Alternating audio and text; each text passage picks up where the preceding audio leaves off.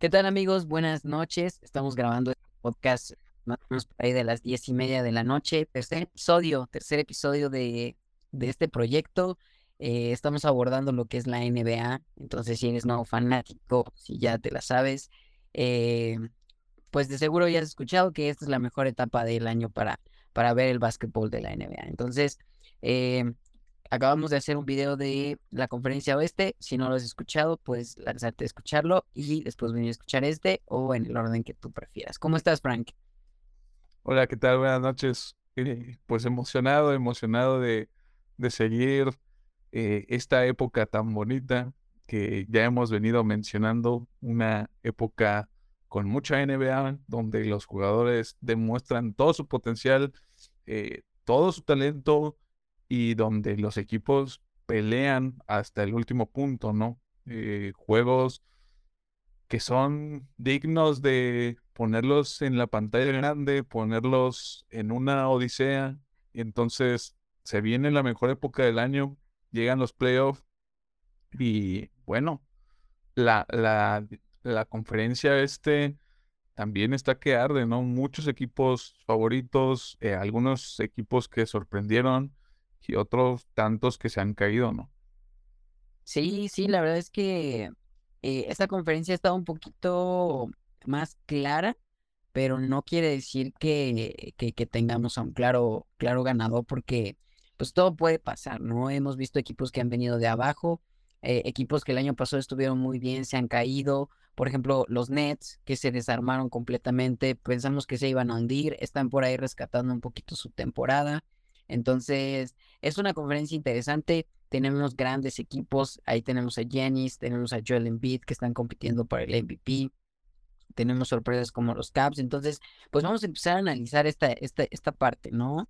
Me gustaría iniciar, por ejemplo, con los New York Knicks, que pues eh, creo que tienen opiniones muy divididas, ¿no? Hay gente que los pone para, para cosas interesantes, hay gente como yo, por ejemplo, que la verdad siento que yo, yo sería la persona más feliz de ver a los Knicks eh, ganar porque es una afición muy, muy bonita la que tienen los Knicks. Son un gran equipo con mucha historia. Sin embargo, no creo que este sea el, el año de los Knicks para, para cosas eh, extremadamente grandes. No, no termino de confiar en Julius Randle.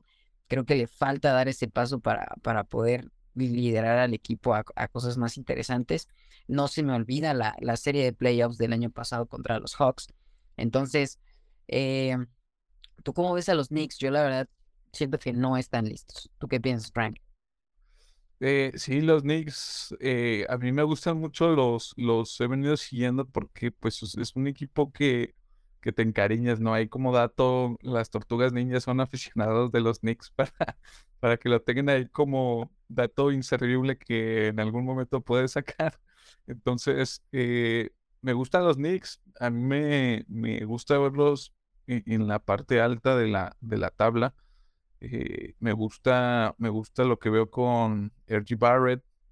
Me gusta bastante Julius Randle, eh, siendo líder en puntos, líder en rebotes.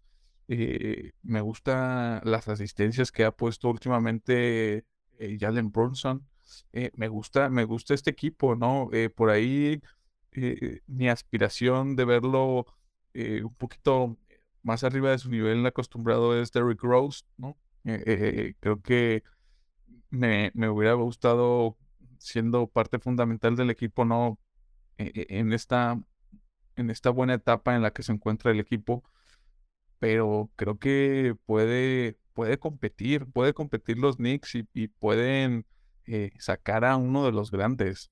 La verdad es que que, talento tienen, ¿no? Entonces veremos, veremos que, cómo les, les va, ¿no? En playoff luego, luego de, de, esta temporada tan magnífica que nos han regalado. Sí, sí, la verdad es que los Knicks siempre es bueno verlos ganar. Considero yo, la verdad es que es un equipo que, que se quiere, pero pues lo hablabas, por ejemplo, Derek Rose pues ya no, es, ya no es un jugador que se le puede exigir demasiado, ¿no? Sabemos la, la historia de Derek Ross. Eh, obviamente ya no, ya no es, ya no va a llegar a ese prime, ¿no? Entonces, eh, creo que tienen hay algunas debilidades los, Knicks. Siento que a veces la cuestión de cerrar partidos se les complica Y eso, pues, hablando de playoffs y, o incluso playing, pues se te puede, puede, pues es un factor determinante, ¿no? Eh, la toma de decisiones, por ejemplo, por parte de Julius Randle. A veces no entiendo qué está haciendo en la cancha, no entiendo cuál es el, el, camino que quiere tomar y creo que a veces incluso ni sus compañeros, ¿no? Entonces, eh, sí se me hace un buen líder, tiene las estadísticas, pero en esos momentos específicos en los que necesitas que saque la casta, a veces se queda corto. Entonces, por esa, por esa parte, yo siento que, que los Knicks no, no están listos para, para pelear ese tipo de cosas. Sería grandioso porque el Madison Square Garden en una serie de playoffs se, es una locura. O sea, los fanáticos de los Knicks son de esos fanáticos de Hueso Colorado, ¿no? Pero en una serie, no sé, por ejemplo, contra los Caps, que Donovan Mitchell está, está jugando de, en, la, en, la, manera que está jugando, son, son los números uno en, en rating defensivo. Siento que, que, que, en una serie, por ejemplo, con un equipo así, sí se les podría complicar mucho. Sí, la verdad es que, eh, dado la capacidad de otros equipos, eh, se pueden ver limitados en algunas ocasiones, claro que sí. Eh, son, recordemos, o sea, son números 5. O sea, no son ni, ni los mejores ni son los peores. O sea, están prácticamente, podríamos decirlo, a la, a la mitad dentro del top, top 10, ¿no? Entonces, los Knicks son, son un equipo eh, interesante. Y sobre todo en playoff, yo también dudo de, su capacidad. Creo que eh, los, los playoffs siempre van a ser la prueba de fuego para cualquier equipo, ver de qué son capaces y, y qué tanto aspiran. Y se pueden ver desde, desde la primera serie. Entonces, eh, los veremos, los veremos también me, causa un poco de conflicto la capacidad que tienen para, para anotar en su ofensiva. Entonces, e, en, momentos importantes y en momentos cuando han tenido que eh, sobrepasar eh, cierto, ciertos puntos altos, es decir, que vayan perdiendo por diferencia de, de 10, de 12 o de 14, a veces les cuesta bastante y remontar eh, eh, eh, esa, ese marcador en contra. Sí, sí, definitivamente lo, hemos visto toda la temporada. Entonces, em, pues como dices, no son ni los mejores ni los peores. Yo creo que los Knicks sí pueden llegar a dar la sorpresa de pasar una segunda ronda, pero ese es el nivel más alto en, el que lo pongo. no creo que no creo que vayan a llegar más lejos que eso. Deben reforzarse todavía mucho en, en cuestión de, de jugadores clave, pero pues los Knicks ahí están, o sea, si analizamos cómo venían los Knicks hace varias temporadas, en lo que han estado construyendo los últimos años, me, me gusta la evolución, sin embargo no creo que vayan a dar el salto de un día para otro, pero el proyecto de los Knicks pues, pues va caminando muy bien, ¿no? Eh, hablando de sorpresas, eh, me gustaría tomar el, el, tema de los Caps, por ejemplo, que, que la verdad yo no esperaba mucho de ellos esta temporada, y eh, me, está, me están sorprendiendo, ¿no? Por ejemplo, Donovan Mitchell, este, e, en, ahora que entren a playoffs, que es lo, más seguro, pues ya, ya tiene experiencia en, este ámbito, creo que eso le puede aportar mucho al, al, al equipo y pues son, lo mencionaba hace ratito, ¿no? Digo, son top defensivos y son top 10 en, en, en ofensiva, entonces creo que ese balance que tienen, por ejemplo, los Caps, pues sí va a ser determinante para que ellos puedan avanzar un poquito más de, de lo que se esperaba al inicio de la temporada, ¿no? Sí, los, los Caps creo que son un equipo que han sorprendido a todos, menos a Basketball Reference. Esta página de, de probabilidades, ¿no? Eh, si no has escuchado el otro podcast, ya mencionamos de la efectividad que ha tenido, ¿no? Eh, Basketball Reference, eh, proponiendo este, estos porcentajes para, para ganar.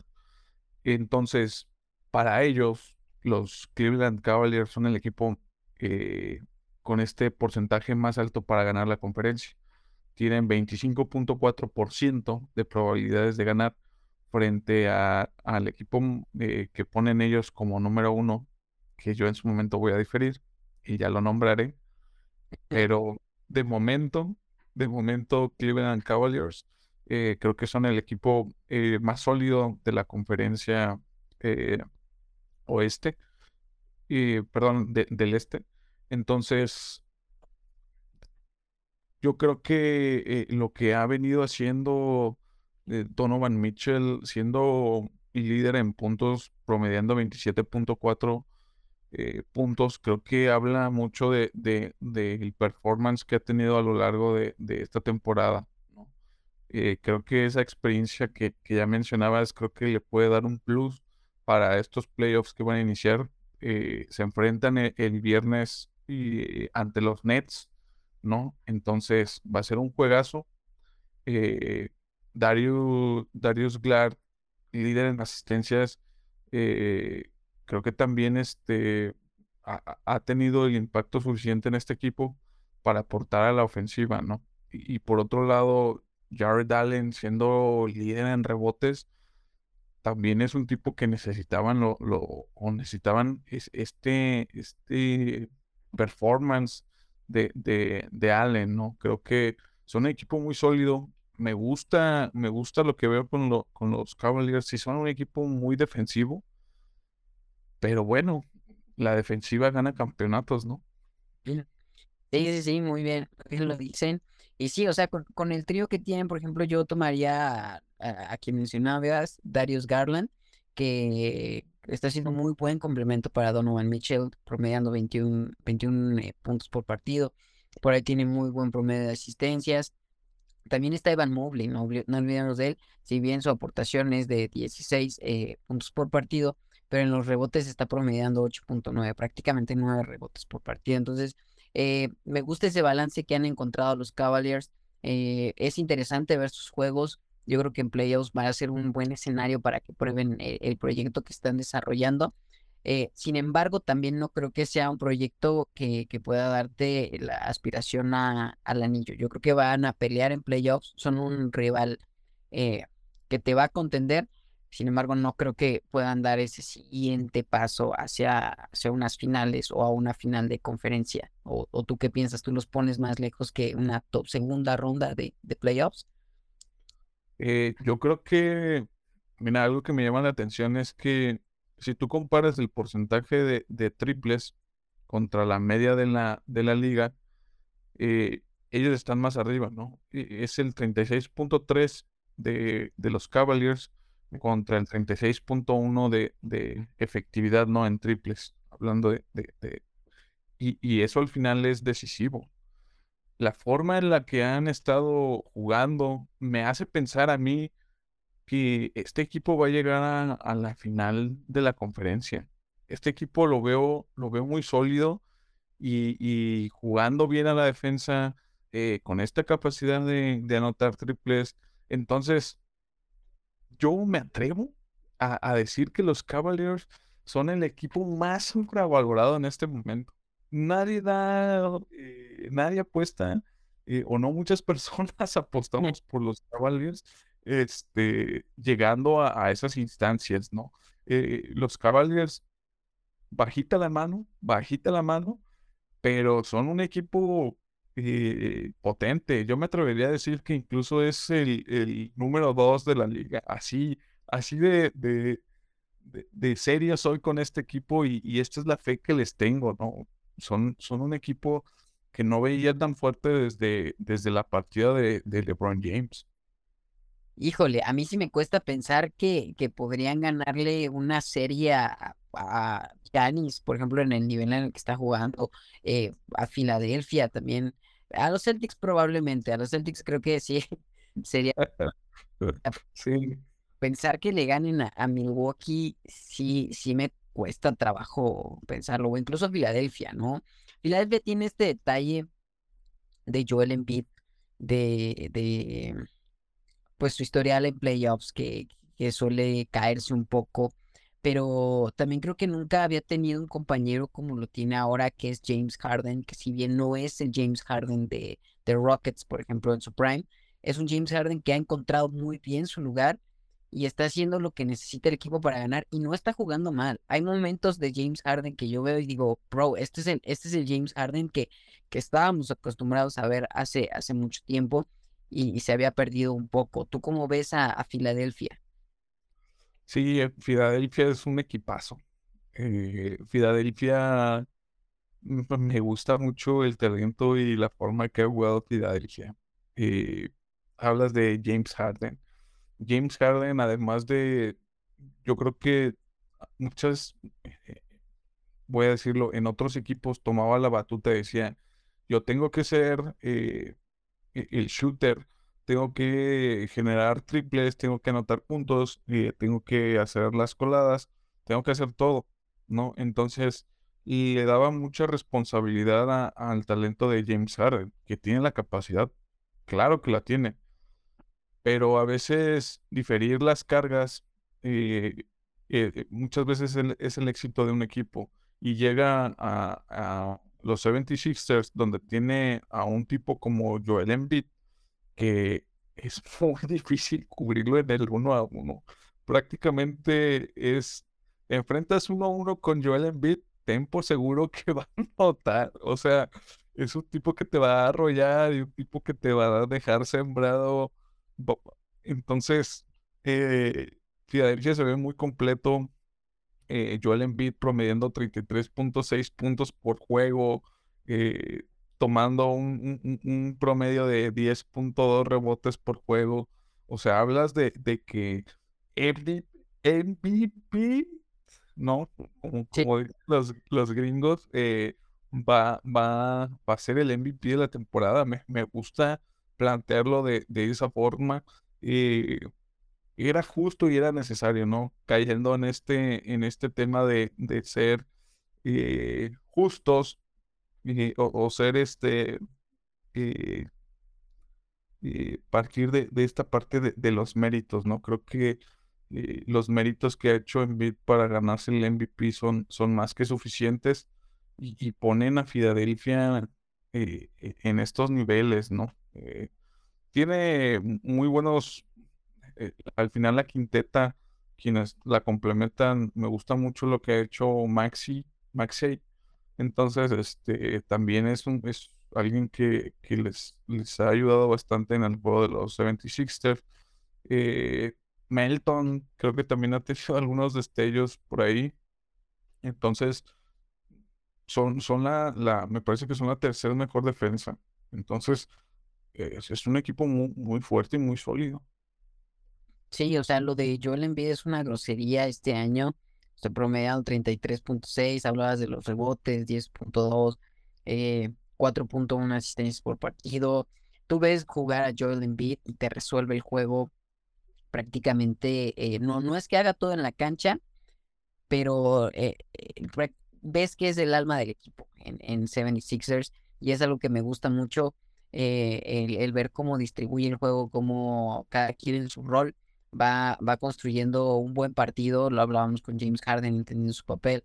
Eh, Terry Maxi también que está jugando muy bien y es un jugador determinante. Tú descuidas eh, un poquito a Terry Maxi y puede resolverte el partido mientras tú estás ocupado cubriendo a Joel Embiid, que, que, es algo muy difícil, que o estás ocupado con James Harden, Terry Maxi puede sacarte el partido.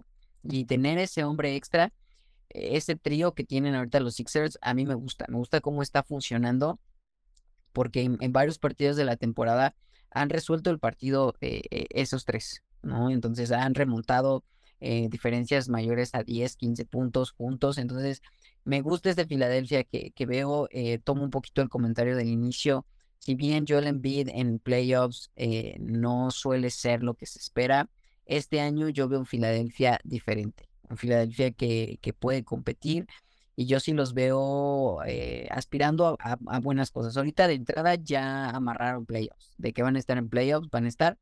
Entonces, pues yo, yo le voy a dar el voto de confianza a Filadelfia para esta temporada.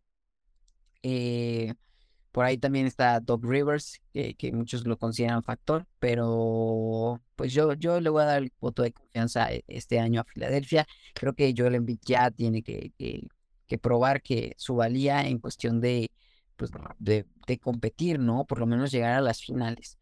Entonces, pues vamos, yo voy con Filadelfia.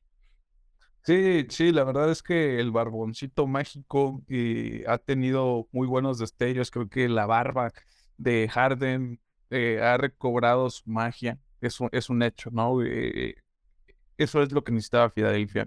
Necesitaba a, este barboncito en su, en su juego, en su esplendor. Entonces, y lo tienen. Llegó a, a pinta de temporada, ¿no? O sea, no podías esperar grandes resultados, que se adaptara un sistema tan rápido, que este, esperar grandes cosas de James Harden cuando llegas en estas situaciones, ¿no? Creo que este año pues ya tuvo entrenamientos de vera de, de, de off-season, entonces creo que ya viene más preparado que, que, lo que vimos el año pasado. Sí, no, Harden, Harden, eh, lo que está aportando a Filadelfia es magnífico. E, es lo que los hace verse como un rival sólido y un rival eh, claro para llevarse la conferencia. Realmente dudaría mucho de Filadelfia si, si Harden no estuviera en el equipo. así te la pongo, ¿no? Porque recaía toda la responsabilidad en Bit. Ahora con esto lo mencionas, tengo, eh, tengo este, este triplete, tengo esta, estas tres formas de atacar y, y, si tú me haces dos contra uno en Bit, sí o sí vas a dejar a alguien solo. Sí o sí lo vas a dejar solo, ¿no? Entonces Harden eh, te resuelve con triples, te resuelve con, con coladas, ¿no? Entonces, eh, ese es el potencial de, de Harden y el dejarlo sin esta responsabilidad eh, neta al 100%, creo que hacen que Filadelfia tenga múltiples caminos para hacer daño. Entonces, eso es lo que, lo que hace a Filadelfia muy peligroso y sin duda no me sorprendería verlos ahí metidos en la final de conferencia, ¿no? Incluso hasta en las finales no, no me sorprendería para nada porque tienen un equipazo, o sea, también tienen un equipazo. Sí, tienen con qué, la verdad. Eh, hablando de equipos consistentes, ¿qué opinas de, de Celtics? ¿No? Eh, yo los vi iniciando muy bien la campaña, pero pues no es sorpresa, ¿no? Se, han caído un poco, yo creo que al final también ya amarraron playoffs, o sea, hay que decirlo, pero, ay, híjole, ahí en Boston siento una virtud y una desventaja eh, Tatum. Siento que es un jugador poco consistente a veces. ¿Tú, tú qué piensas de, Boston? Eh, mira, yo veo más peligroso a Jalen Brown. La verdad, eh, creo que Jason Tatum me ha parecido un jugador que muchas veces por ese ego que puede llegar a tener, de tener este, esta eh, chaqueta mental de ser el, el Mamba mental, mentality y, todo este, este rollo de querer ser Kobe Bryant y quererse poner en los zapatos de Kobe Bryant haciendo, eh, tomando el, último tiro en partidos decisivos. Creo que a mí no me gusta, no me gusta ese, esa presunción con que a veces juega eh, Jason Dayton. Yo no dudo de la capacidad y del talento que, que puede llegar a tener porque es uno de los mejores basquetbolistas, pero no, no queramos verlo en otro nivel, ¿no? Tiene su límite y su límite es, e, e, es, es, ese, ¿no? ¿no? No va a ser un jugador que te va a agarrar en uno contra uno, faltando tres segundos, perdiendo abajo por un punto y que él saque el tiro ganador. Creo que ese no es su rol y ese no es su papel. No está a ese nivel de basquetbolista no, no es que, vuelvo al mismo punto, no es que no tenga el talento, sino que creo que está muy sobrevalorado. Eh, al final, eh, toda esta mercadotecnia y todo este marketing que le han querido dar a Tatum como sucesor de Kobe Bryant y que fue su, su, su, alumno, que fue su, su, su eh, discípulo de Kobe Bryant. Entonces, ay, creo que ese no es, ese no es el camino que debería tomar, debería tomar un poco más de personalidad por él mismo eh, y decir, ¿sabes qué? Yo soy Jason Tatum y yo juego así, ¿no? Entonces, yo lo veo hasta en los, uno contra uno, ¿no? Muy, queriendo ser muy, muy Kobe Bryant, y eso es lo que a mí no me termina de convencer, y creo que eso, eso, ese ego puede llegar a afectar a los Celtics, ¿no? Eh, me gusta mucho, dejando a un lado Jason Tatum, me gusta mucho Jalen Brown, me gusta que es un jugador muy consciente y que puede dar el juego necesario y, ser otra alternativa a vía de puntos. Y, me ha gustado verlo desde eh, el año pasado en, playoffs. esa responsabilidad que ha tomado me ha gustado bastante. Me ha gustado bastante. Y bueno, el equipo en sí no es malo. O sea, si tú analizas a, Boston y ves, por ejemplo, a Jason Tatum, que no es un jugador malo, la verdad, no es un jugador malo. Ves a Jason Tatum, ves a Jalen Brown, ves a Marcus Smart, no, que es, tiene talento el güey. Ves a Al Horford, que es, es muy buen jugador. Y ves a Derrick White eh, como tu tirador que es decente. Quiere decir que es un equipo completo. Sí, sí, em, entiendo un poco la parte, por ejemplo, la de la de Jason Tatum. Eh, tengo un amigo súper, súper fanático de Celtics y, decía, incluso desde que estaba Kemba Walker, era como, es que, bro, el equipo es de Brown. Jason Tatum eh, toma estas malas decisiones y, quiere precisamente sentirse como Kobe Bryant y no está mal, ¿no? No está mal el tomar este, esta mamba mentality y todo, pero creo que Jason Tatum le ha afectado mucho él cómo lo han manejado los medios y no es la primera vez que los medios influyen demasiado en, en, el juego de, de alguien. Yo, por ejemplo, siempre lo he dicho con LeBron James. Creo que la carga más grande de LeBron James fue que ESPN lo etiquetó como el nuevo Jordan.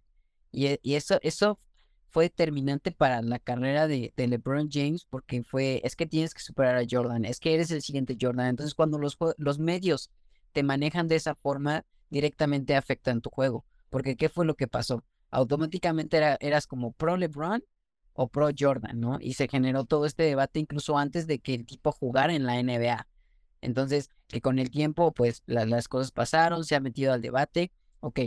Pero con Jason Tatum le está afectando de una manera en la que yo no veo que él pueda eh, progresar en su juego, porque ya estás esperando de él cosas que hacía Kobe Bryant, que es un punto y aparte en la historia del básquetbol, y entonces nunca le permites a Jason Tatum avanzar hacia la siguiente etapa de su mismo juego, porque tú ya le estás exigiendo tres pasos adelante, ¿me entiendes? Y eso le ha afectado directamente, ¿no? El año pasado dio un gran salto al llegar a las finales, pero lo que vimos al final fue, pues lo mismo, unos Celtics que empezaron muy bien, pero no pudieron cerrar las series, ¿no? O sea, Celtics remonta en, en, en San Francisco el primer partido, las esperanzas estaban súper altas, ganan en casa, eh, eh, súper altas las expectativas, pero al final no puede cerrar la serie. Y es lo que les ha pasado esta temporada, ¿no?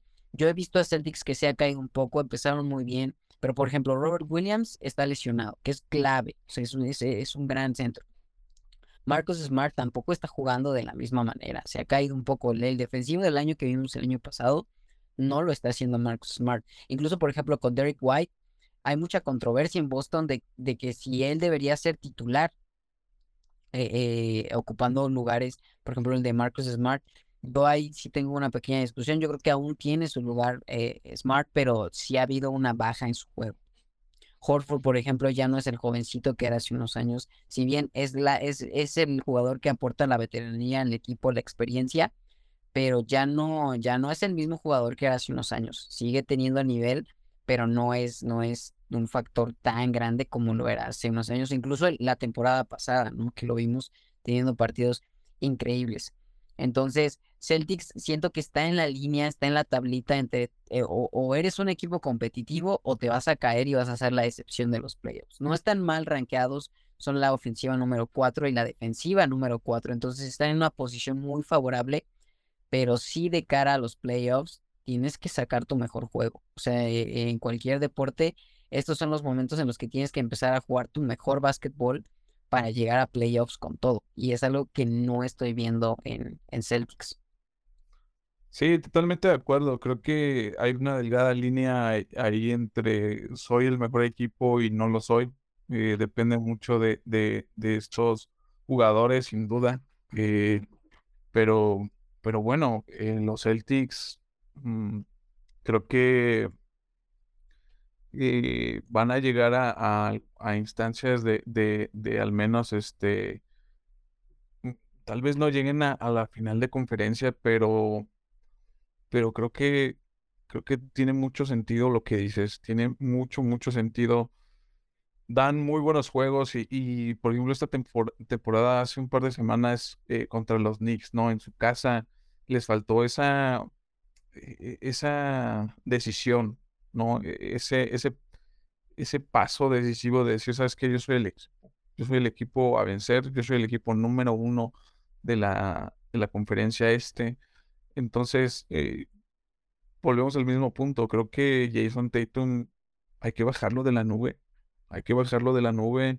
Y, y bueno, eh, al final eh, eh, lo que hace Horford como, como ala pivot, creo que para mí sí es uno de los, de los mejores.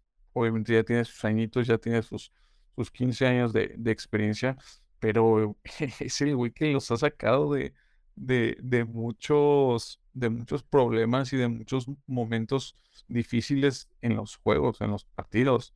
Eh, de repente lo ves y se avienta un triple y cabrón, ¿no? Entonces, este, sí, sí, Horford, imagínate, Horford es un jugador decisivo en esta plantilla. Entonces sí te habla mucho de, lo que pueden llegar a ser Celtics, ¿no? Y, y, tocando el tema de, de, de las finales del año pasado, creo que es eso, o sea, esa misma, esa misma serie, pongámoslo en una temporada, ¿no? Empezó con un hype muy alto y creo que depender mucho de, de, de Tatum, creo que no, no les va a dar para repetir las finales este año, la verdad. No con, no con, no con los equipos que se ven, ¿no? Por ejemplo, los Cavaliers, Filadelfia. Entonces, ahí están, ahí están los, Boston. Y, me deja muchas dudas más que estar convencido y, decir, ¿sabes qué son un equipazo? A mí me dejan muchas dudas los Celtics. Sí, sí, totalmente. Yo estoy igual. Al inicio de la temporada decía, me gustan, me gustan estos Celtics más que el año pasado. Pero conforme han avanzado las cosas, pues sí, es como esa historia repetitiva, ¿no? De, de cada año Super Prime y, van descendiendo. Entonces, pues esperemos que les vaya bien a Boston porque pues eh, son de esas franquicias super históricas de la NBA que, pues sí, sí, no quiero decir que les surge un campeonato, pero lo que implica ganar un campeonato en Boston es, es, es diferente, ¿no? Y, superar a los Lakers en, en campeonatos es una rivalidad que siempre han tenido, ¿no? Entonces, Boston es una ciudad que, que ama mucho a su básquetbol. Tuve la oportunidad de estar eh, en Boston el año pasado, eh, precisamente cuando era el segundo juego de las finales, el tercer juego de las finales que, que fue en Boston. Eh, y se siente, se siente la magia en, la ciudad de, de, que hoy juegan los Celtics, de que están en las finales, la gente los quiere, pero pues hay, algunas cosas que tienen que acomodar. Entonces, ojalá nos den la sorpresa. Es una gran franquicia la de los Celtics con mucha historia. Pero pues a ver, a ver qué pasa, porque pues la NBA no es, no es cosa fácil. Y pasando ahora sí a, ligas mayores, considero yo. Eh, ¿Qué tal? ¿Cómo ves a, Milwaukee? ¿Cómo ves a Giannis? Eh, yo la verdad soy súper fan de, de Giannis Antetokounmpo.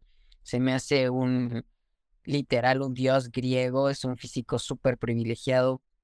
Eh, me gusta eh, eh, el tipo de jugador que es, es un buen compañero, es en la cancha, pues lo entrega todo, es un campeón digno, se ha quedado en Milwaukee para ganar con el equipo que lo, que lo drafteó. Entonces, me gusta Milwaukee, me gusta lo, lo que tienen, pero ¿cómo los ves tú? ¿Se merecen esa posición? Sí, totalmente de acuerdo. Creo que a ah, Milwaukee, y yo quisiera que ganaran este año Creo que Yanis, eh, también soy muy fanático de Yanis Antetokounmpo. Eh, y voy a partir de algo que, que escuché, ¿no? De, de ¿no? Dice, eh, dice el canijo que tiene guardados todos los trofeos en un armario porque quiere seguir con esa hambre, ¿no? Entonces te habla de un tipo con una mentalidad ganadora y que ahora se rodea de, de talento, de talento como Your Holiday, que está jugando, me gusta cómo, cómo está jugando esta temporada, ¿no? Eh, eh, lo, veo, lo veo bastante sólido y, bueno, ni se diga Yanis, ¿no? Líder en puntos, promedio de 31.3 puntos por juego, 11.9 rebotes por juego, líder del equipo. Entonces, eh, súmale a ello un muy buen juego de Brook López. y me gusta lo que veo con, Brook López. Eh, Grayson Allen también. eh, me gusta bastante, ¿no? Entonces, por ahí el apoyo que, que tiene eh, Bobby Portier, Portis, creo que le ha dado a, los Milwaukee Bucks eh, este título de, de, favorito. Al final de cuentas, eh, ¿qué más puedo decir yo de, de Giannis Antetokounmpo? Es una fiera, es un, es un tipo que, que en el uno a uno, en el uno a uno te, te, te va a hacer pedazos, ¿no? Eh, ha mejorado mucho su porcentaje de, de tiros de foul y, eso le ha dado también una ventaja, ¿no? Se le criticaba mucho en algunos, en algunos años que, que tal vez si mejorara ese porcentaje podría ser un jugador muy decisivo dado las faltas que recibe, ¿no? Por partido. Entonces, creo que este, este año ha, mejorado eh, mucho esa parte, eh, ese, esa parte débil de su perfil como jugador y, lo hace prácticamente imparable. Es un jugador súper completo. Eh, lo veía hacer una volcada y decía, güey, yo me quito de ahí si lo veo corriendo hacia mí. ¿Sabes qué? Yo me quito, ¿no? Y, y, tú lo ves que, se le plantan los defensivos y, cómo se los lleva y le saca la falta. Entonces, jugador decisivo, más que eso. hablas de un talento increíble de, de Giannis Antetokounmpo. Sí, definitivamente lo de Yanis es eh, un suceso. Me gusta mucho, eh, no solo por su historia, sino por el tipo de persona y de jugador que se ha eh, convertido en la cancha, ¿no? No es el, no es el jugador que llegó de la manera más tradicional, o sea, sí fue drafteado y todo, pero viene de, de una cultura completamente diferente. no es un jugador que desde niño empezó a, a jugar básquetbol, él empezó en teoría tarde, y llegar a, donde ha llegado eh, con el equipo con el que ha llegado, me gusta mucho lo que, lo que ven Janis. Es, em, yo siempre lo he dicho, bueno, desde que conozco a Janis y, lo he visto jugar, eh, se me hace el físico perfecto para jugar básquetbol. Yo, yo veo a Janis y me, me, me, encanta esa, esa mentalidad que tiene. Y el equipo, ¿no? Por el que se ha rodeado. O sea, Milwaukee tiene una muy buena defensa, son la número dos de la liga. Y yo no tengo duda que entrando a playoffs se pueden convertir incluso en la número uno. Trae una super defensa que, lo hablábamos hace rato, puede ser determinante en playoffs, porque sabes que te van a generar, ¿no? Yanis con sus 31 puntos por partido es una locura. También ahí está Middleton, que si bien empezó la temporada un poquito bajo, yo decía, ¿qué está pasando aquí? Bueno, ha mejorado su juego junto a Drew Holiday. Creo que por ahí eh, Milwaukee tiene, tiene más que buenos jugadores, siento que es la química que han generado la que los ha permitido llegar a donde están. Me, me gusta mucho que mencionaste a Brook López, siento que a veces lo subestimamos mucho. Es un jugador que ha, mejorado demasiado. Yo lo sigo desde que estaba en Lakers. Y, y tú ves los juegos de, de, Brook López en, en, Lakers a lo que está haciendo ahorita en Milwaukee, el papel que ha tomado tan protagónico en, en, en, en la cancha. Eh, el tipo ya te tira incluso triples y dices, ya lo tienes que cubrir desde, desde la línea. Y, no, y, me gusta su, su, porcentaje de triples, o sea, eh, me gusta bastante. es, es más alto del que tiene la media de la, de la liga, o sea, hablas del 37.8 de, de efectividad, mejor que Westbrook. Eso... Exacto, eso lo ha desarrollado él, no era un jugador nato en triples, entonces eh, eh, claramente ves buen coacheo de esa parte, ves que el equipo se ha entendido, se ha manejado muy bien el vestidor, entonces siento que a veces es desde ahí donde ganas eh, los campeonatos, de, donde, donde ganas los partidos, desde el vestidor. cuando las cosas funcionan, cuando tienes un líder como lo es Giannis Antetokounmpo que dice, ok, vamos a hacer esto, las cosas suceden. Yo siento que el lugar que tiene ahorita Milwaukee muy merecido, quiero verlos en, en playoffs. Y yo creo que este año, eh, sin miedo a equivocarme, eh, yo sí veo a Giannis Antetokounmpo eh, yendo por su segundo anillo.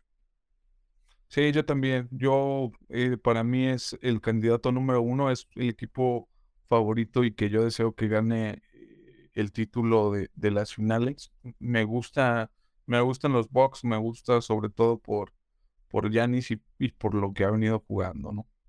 va a estar difícil, eso no hay que no hay que negarlo. está difícil, hay otros contendientes y me gustaría pasar, por ejemplo, a, a lo que está haciendo los Brooklyn Nets, ¿no? Por ejemplo. Sí, pues eh, Brooklyn, lo mencionábamos un poquito al principio, me sorprendió en lo personal. Yo pensé que el equipo se iba a deshacer, se deshizo en, teoría, pero era para que se cayeran. Y, ahorita estar por, en conversaciones de playoffs, de play-in, para mí ya es un logro. No sé tú cómo veas. Sí, totalmente de, acuerdo. eh, me gusta eh, lo que ha hecho eh, Bridges. creo que Mikael Bridges, eh, siendo líder en puntos, me gusta y, ha tomado esta responsabilidad de, de volver al equipo competente.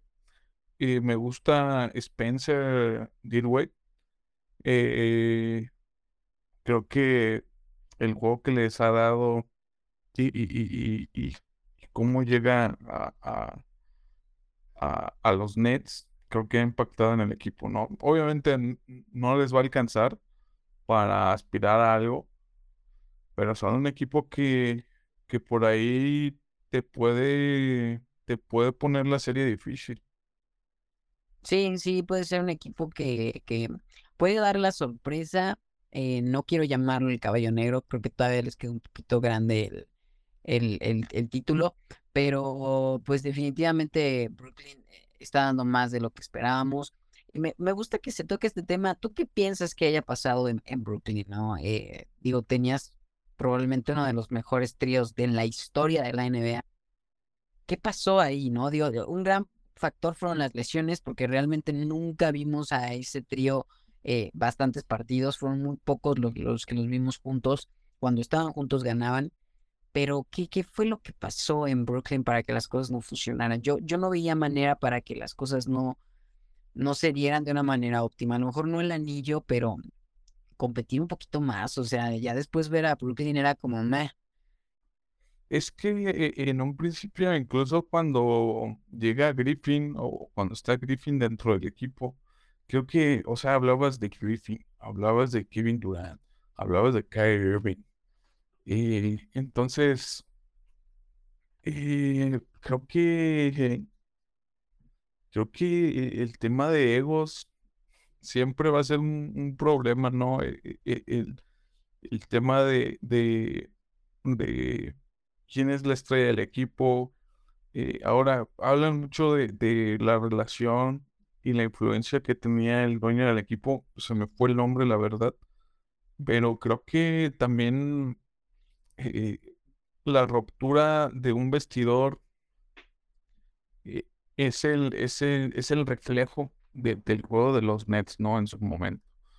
Eh, creo que se, ah, lo decías, a mitad de temporada se deshacen de todas sus, sus estrellas, ¿no? Se, se deshacen y está bien, ¿no? Creo que a veces juntar tantas estrellas, uno esperaría que te vuelves indestructible, ¿no? Así lo ves. Pero no olvidemos que, que al tener tantas estrellas, también hablas de, de mucho ego, mucho ego dentro de, de un equipo. No sé, por ahí Harden es una, una, una diva, ¿no? Que fue parte de este, de este, de este trío de, de, de esta tercia de jugadores magníficos, pero Harden es una diva. O sea, Kevin Durant, eh, así como lo ves, pues es otra diva, le gustan los reflectores. Y Kyrie Irving, pues Kyrie Irving, mm, yo he escuchado muy buenos comentarios de Kyrie Irving, pero también he escuchado que es un, un rompevestidores. Al final, el tipo parece ser eh, muy sensato, le gusta meterse ahí en temas de política eh, bastante extraños, ¿no? Entonces, este, pues, pues no lo sé, a veces la química de un equipo es, es fundamental, ¿no? Entonces, si me llevo bien y, y tengo ese cierta, esa cierta, eh, eh, voy a decirlo, ese tipo de amistad, ¿no? Ese tipo de, de, de, ¿cómo decirlo? Se me fue ahorita la palabra justo. E- e- e- ese tipo de, de compañerismo que a veces es necesario. Creo que eso es la clave. Y, y en los Nets no existía esto. Entonces, inconscientemente se van sus estrellas y el equipo empieza a funcionar, ¿no? Entonces, algo, algo andaba mal, algo estaba podrido. Y para no echarle la culpa, ah, es Harden, ah, es, es eh, Durant, ah, es Irving, va fuera los tres. Sí, sí, por supuesto. Sí, siento que no había un líder en cuestión de tienes a, grandes jugadores, pero alguien tiene que ser el, que lidere, ¿no? Eh, esa, esa parte en la cancha y no lo había, precisamente también por el tema de lesiones, ¿no? Eh, era como, te lesionas KD, bueno, James Harden, tú eres el líder. Y te, lesionas James Harden, bueno, Kyrie, tú eres el líder. Y de repente regresaba Kevin Durant y se lesionaba Kyrie y, ah, no, es que ahora Kevin Durant, que se ausentó tanto tiempo, va a ser su líder. Entonces era como, pues entonces, ¿a, qué estamos, a quién estamos siguiendo, no? ¿Quién es el que está, eh, pues, armando todo lo que, lo, lo que estamos construyendo? Entonces creo que esa fue la parte que falló un poquito Nets. Hubiera sido muy bueno verlos, verlos en Prime, porque ese equipo era peligrosísimo, pero bueno. Eh, este... las veces que jugaron juntos, ¿no? O sea, no era así como 10 partidos seguidos viéndolos jugar, ¿no? De repente, ya, ya no está Durant o hola Irving ya, ya se lesionó. Entonces, esa inconsistencia creo que la palabra es armonía que estaba buscando hace rato. Creo que dejó claro la falta de armonía que existe.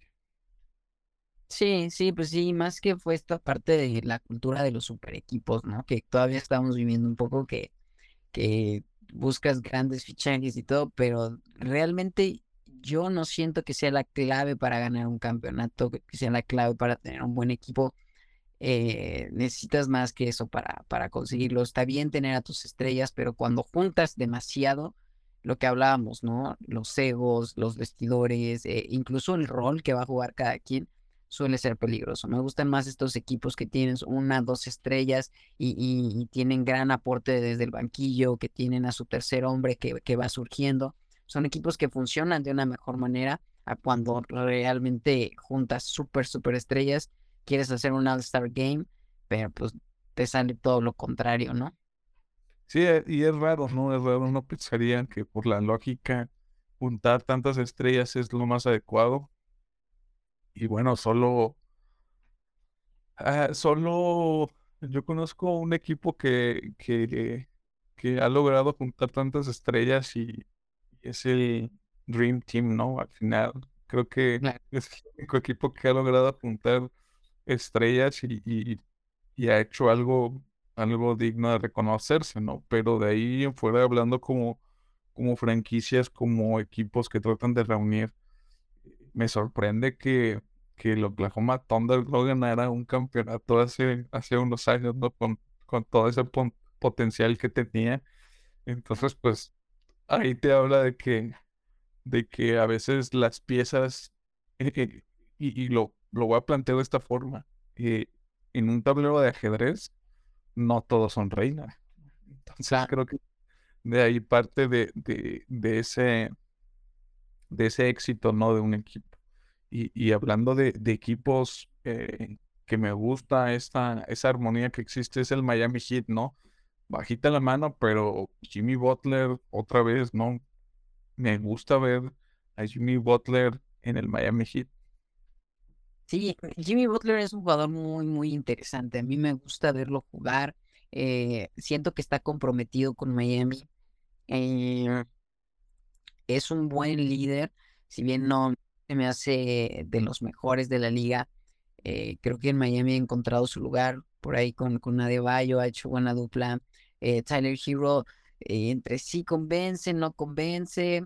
Me, me dolió un poquito la salida de, de Durant Dragic pero Miami es un equipo que siento que no está dando lo que podría llegar a dar, pero necesita pequeños, yo siento que un pequeño cambio en esa organización los va a llevar al potencial que necesitan, porque las piezas las tienes, ¿no? Pero sí se están quedando un poquito cortos de lo que, lo que podrían llegar a ser. Sí, eh, la verdad es que eh, potencial tienen Jimmy Butler. Eh, yo lo veía desde, desde desde los Chicago Bulls, cuando, cuando prácticamente era jugador ahí y, era estrella del equipo, llegó a ser la estrella del equipo. Y creo que siempre ha sido un jugador determinante las finales de, de conferencia del año pasado. Fue un jugador muy decisivo, muy, muy, muy, muy determinante eh, para su equipo. Tyler Hero igual ah, a veces juega bien, a veces no tiene ganas de jugar tanto. Entonces, eh, pero bueno, Bam, Bama de Bayo y Jimmy Butler se han encargado de, de, poner a, Miami Heat en, los playoffs y creo que pueden ser un equipo por ahí que den alguna sorpresa, ¿no? Que te puedan llegar a, eliminar uno de, de, los aspirantes más arriba, ¿no? O sea, eh, es un equipo interesante, es un equipo interesante, sobre todo también lo que ha hecho Kyle Lowry, como mencionabas, me gusta, me gusta lo que, lo que hace Miami Heat y no me sorprendería si, si, si por ahí se mete, a lo mejor eh, no son tan buenos ofensivamente hablando si tú comparas el promedio de puntos por, por partido o por juego contra la media de la liga, creo que sí están muy abajo. Eh, Miami promedia 109 puntos por juego y, el promedio de, la liga te, promedia 115 puntos. Entonces, eh, le falta un poco de, de, ofensiva, ¿no? Al final de cuentas. Sí, sí, definitivamente está, está bajo, pues no, no puedes llegar a playoffs a competir con, con promedios así. Pueden dar la sorpresa, eh, creo que también mucho va a depender de la posición en la que queden y contra quién vayan para que para ver si pueden avanzar. Definitivamente no los veo en, en, una final, pero pues es que Miami es un equipo, es un equipo interesante. O sea, yo creo que desde esas finales eh, contra los Lakers vimos, vimos que Miami no era fácil. O sea, los playoffs que tuvieron esa temporada y, y, el cómo pelearon esas finales, si bien no, no fue un séptimo juego y, cosas así grandiosas, pero tú veías a Jimmy Butler jugando y, matándose en la cancha y, eh, son, son cosas que, que te hablan mucho del jugador que es, ¿no? Entonces, yo, yo esperaba que ese proyecto de Miami eh, conquistara años después, ya vimos que, que no les ha alcanzado, pero por lo menos han estado en la conversación. Entonces era, lo que yo decía, yo, yo, siento que es una pieza clave lo que le falta para poder eh, llegar a donde, a donde pues, los números dicen que, que, podrían llegar, ¿no? Entonces yo veo a Miami eh, pues no aspirando a grandes cosas, van a estar por ahí en playoffs, en el play-in creo que sí pueden dar una que otra sorpresa, pero no los veo llegando muy lejos. Sí, igual, igualmente por ahí te digo, a lo mejor lo saca flote, que son una de las mejores defensas de, la liga, pero igual no les va a alcanzar por esta, por esta ofensiva, ¿no? Eh, mm, por otro lado, eh, abajo de, Miami está Atlanta, los Atlanta Hawks, están los Toronto Raptors como 8-9 eh, respectivamente y los Chicago Bulls, ¿no? Los Chicago Bulls que han venido a la alza y me gusta esta incorporación de Beverly. Creo que les ha apoyado esta, esta mentalidad, ¿no? Esta mentalidad ganadora que, que les faltaba a, a Chicago Bulls. Y bueno, The Rosan me, también me está gustando bastante y, yo podría decir que por ahí eh, se pueden colar bastante mejor incluso que, y, los pongo como mejor equipo que, que incluso que Toronto y, que Atlanta. Sí, definitivamente eh, a veces como que esa posición no, no les hace justicia. Al final de cuentas, pues es su récord, ¿no? Pero sí los veo como un equipo más, más, competente. Ahí con DeRozan, eh, Zach Lavin, me, me gusta. No olviden que también está Russo. Entonces, eh, es un equipo interesante. Desde el año pasado que se hicieron esos fichajes, por ejemplo, también trajeron un Alonso Ball. Eh, eh, me gusta el equipo, llegan a tener buenos juegos, llegan a echar. El año pasado se metieron a playoffs. no entiendo qué es lo que no está sucediendo en Chicago para que, para que den ese santo de calidad. Si bien no son un equipo que digas, ay, súper amenazante, pero tienen las piezas, tienen las piezas para llegar más lejos y se han quedado un poquito cortos. O sea, yo esperaba que para esta temporada Chicago por lo menos ahorita estuviera en, esa posición a lo mejor que, que están los Knicks, los Nets eh, en la tablita de subo bajo a play-in, por lo menos ahí, y se han caído un poquito más. No son mucha diferencia de juegos, pero no se habla tanto de Chicago como se habla, por ejemplo, de los Knicks o, o como estábamos hablando de los Nets, ¿no? Que en papel yo veo mejor a los Bulls que incluso los, los Nets. Sí, sí, totalmente. Yo también los veo como el, caballo, caballo negro, por eso hacía referencia a este equipo. Y una pena lo de lo de Alonso Val, creo que y, voy a retroceder en el tiempo. Eh, en el año pasado, la temporada pasada, era un equipazo con Alonso Val. O sea, eh, el equipo que traían me gustaba, había esa armonía de la que hemos estado hablando a lo largo de este, de este capítulo. Y al final, Lonzo Ball, eh, de Rosan, Zach Lavin, eh, creo que les le, eh, era un equipazo, tenían esa, esa inercia de equipo ganador. Se cae Lonzo Ball, lamentablemente se lesiona y, y ese pasador que les hacía falta creo que determina y, impacta mucho a, futuro, ¿no? Escuchaba de que otra vez va, lo van a volver a, operar de la, de la rodilla y que prácticamente se pierde la mitad de la temporada, de la siguiente temporada, obviamente.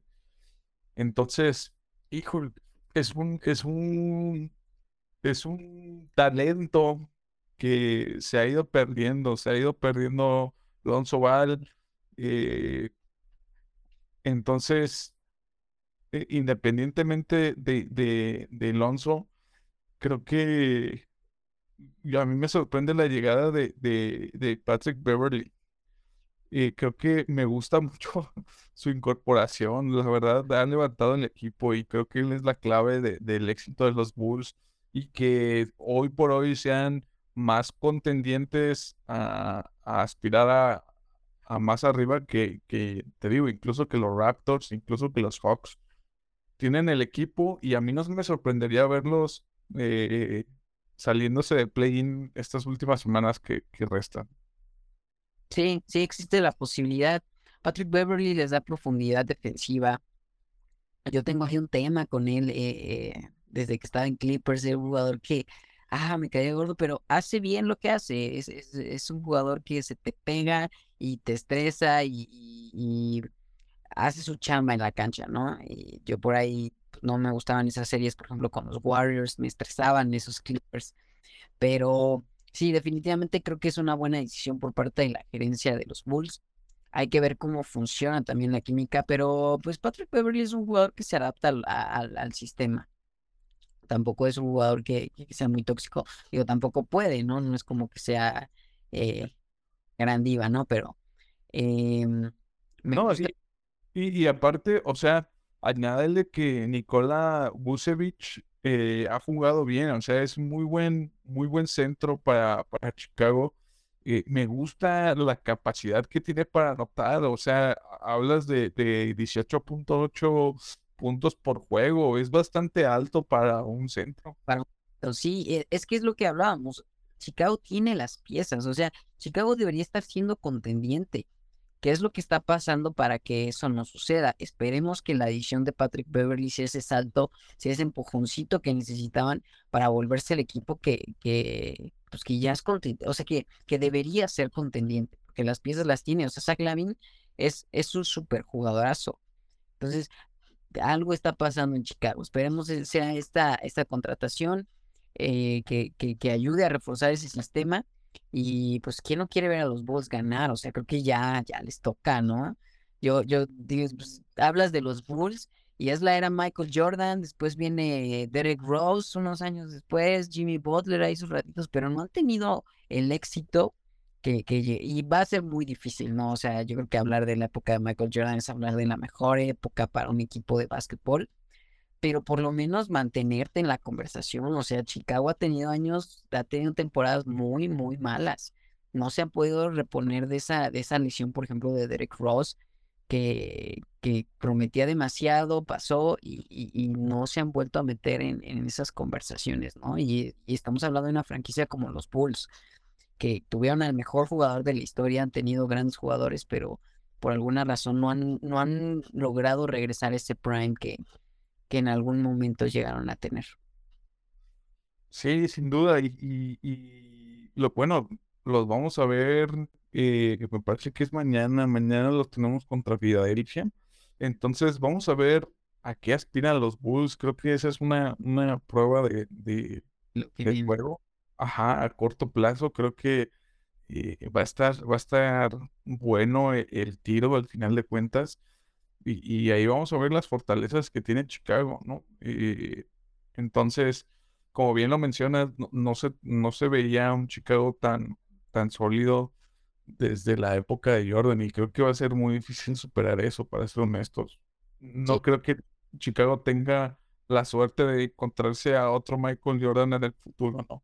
Entonces, eh, si bien a lo mejor puede sacar una, una muy buena temporada a futuro, creo que el tener el, talento de, Rosen, creo que eh, puedes tomarlo como tu jugador eh, angular para generar un equipo alrededor de él y, creo que tiene las cualidades necesarias como para ser un, tipo que, lleve te lleve a, una, a una final de, a una final de conferencia y no dudaría en, en unas finales de NBA. Sí, sí, definitivamente sería muy bueno ver a Chicago y, y pues ver ese equipo, el, precisamente el equipo que, que, están armando, el proyecto que están armando, verlo, verlo triunfar, porque pues todo parece indicar que, que sí se puede. Entonces nada más falta ver eh, cómo funcionan las cosas. Yo este año no creo verlos eh, en instancias tan, tan, tan grandes, pero que se metan a playoffs, que pasen a una segunda ronda y mira, con eso ya tienes una temporada ganadora. Ya mira hacia el futuro, qué es lo que te falló, a quién traemos, qué, quién se va, pero ya tienes tu base armada. Ya dices, ok, Caruso me funcionó, tengo a The Rock, tengo a la, o sea, Patrick Beverly fue una buena decisión. Entonces ya tienes una base, ya nada más ese complemento que te ayude en esos partidos que, que son importantes, ¿no? Los de playoffs, eh, esas series que, que pues te ayudan a trascender, ¿no?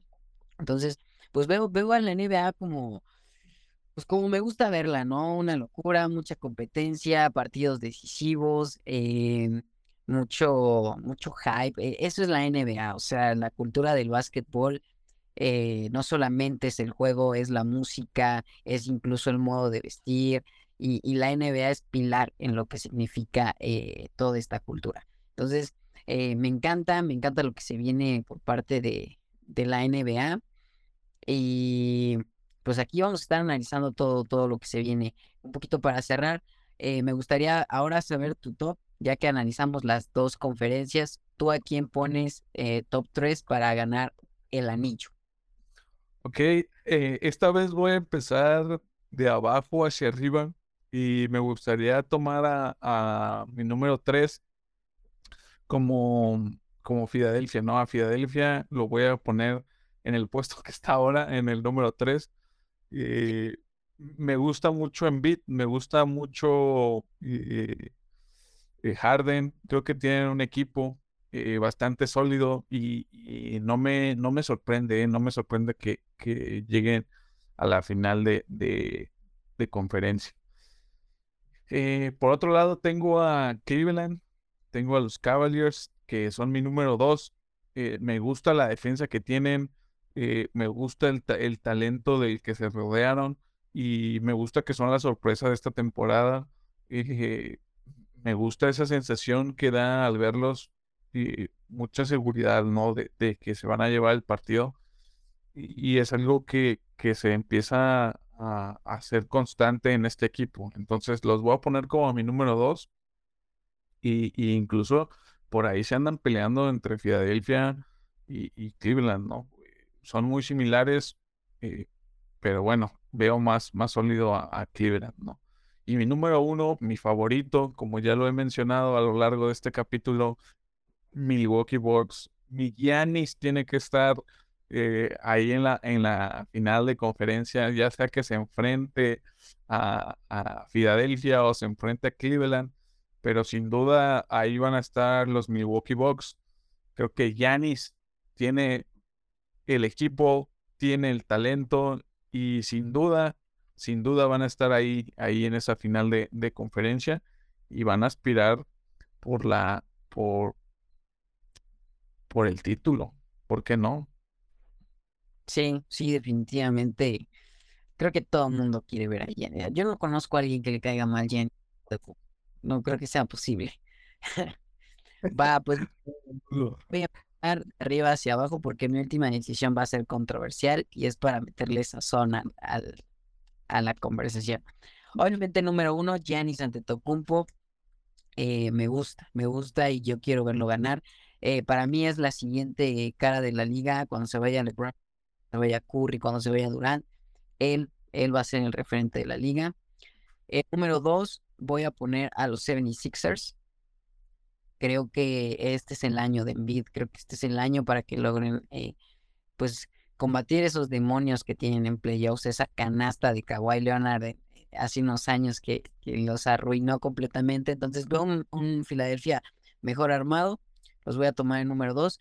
Y en el número tres, eh, para, para hacer esto más interesante, un poquito contradiciendo mis argumentos, pero pero pues vamos a ponerle sazón. Voy a tomar a los Celtics. y voy a tomar a Celtics. A ver, a ver qué, qué pasa con estos. Muy controversial, muy controversial poner a Celtics ahí. No, eh, eh, fuera de, de, cualquier tipo de, desmadre. Eh, los Celtics son, traen equipo, traen equipo, ya lo hablamos, y, y es, es muy lógico, es muy lógico que, que estén dentro del, top 3, ¿no? Han demostrado tener la capacidad. Veremos, veremos a, a, a Tatum a ver de qué está hecho. Sí, esperemos, esperemos. Le estoy dando ese pequeño voto de confianza. Entonces, pues, eh, por mi parte es todo, mi buen Frank. Eh, creo que nos dio muy buen tiempo para analizar eh, los equipos. obviamente todas estas posiciones se están moviendo prácticamente diario porque pues, por un partido, que ganes o pierdas, te mueves en la tabla, pero prácticamente así están las posiciones, uno o dos lugares abajo. Entonces, eh, pues nada, se viene lo más emocionante, vamos a preparar cosas para los playoffs. Eh, no sé si quieras agregar algo más.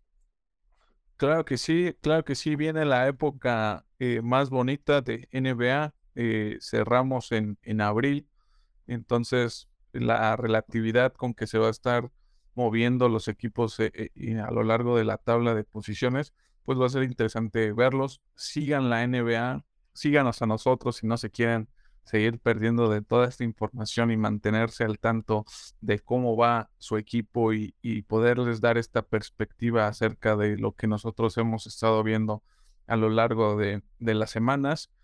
Y va a ser muy interesante. Eh, les agradecemos el tiempo que tienen para escucharnos y espérense pronto también un siguiente capítulo de NFL, que es lo que sigue, y nos vemos la próxima semana con más NBA.